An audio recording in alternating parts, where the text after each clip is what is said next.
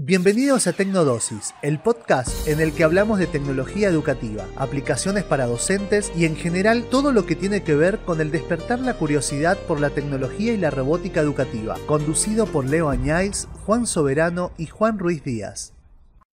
Hola a todos, este es un podcast en el que vamos a abordar el tema de la robótica educativa. ¿Qué es la robótica educativa? Y esta la podríamos eh, definirla como un método, un sistema interdisciplinario en el que se trabaja en diferentes áreas como matemática, tecnología, ciencia e ingeniería. Su carácter transversal posibilita que los niños también desarrollen el pensamiento lógico, la imaginación y también la lingüística, aún incluidos términos en inglés.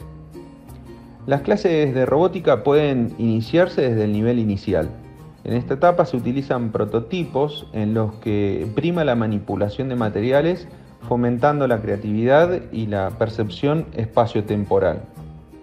Y a medida que el niño crece y se familiariza con la dinámica de la robótica, aumenta la dificultad de los retos planteados. Es así como aprenderá a realizar circuitos eléctricos, maquetas en 3D, a programar de forma sencillas con plataformas como por ejemplo Scratch y ya en niveles superiores a realizar robots personalizados en cuanto a movimientos y acciones.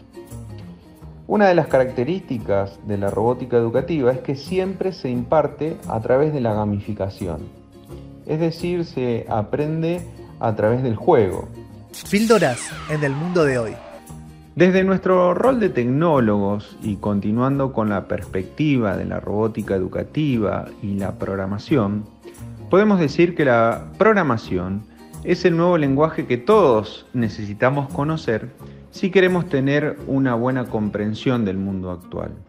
En tal sentido, y como tecnólogos, podemos identificar a la aplicación Scratch como la herramienta capaz de eh, introducir a los niños en el mundo de la programación.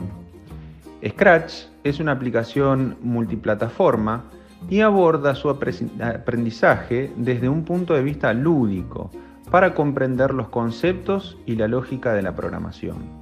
Hasta aquí tu podcast Tecnodosis, una píldora de información sobre tecnología educativa. Los esperamos en la próxima edición. Recuerden seguirnos en el sitio web y en las redes sociales de los asesores educativos. Un saludo de parte de Juan Soberano, Leandro Añáez y Juan Ruiz Díaz.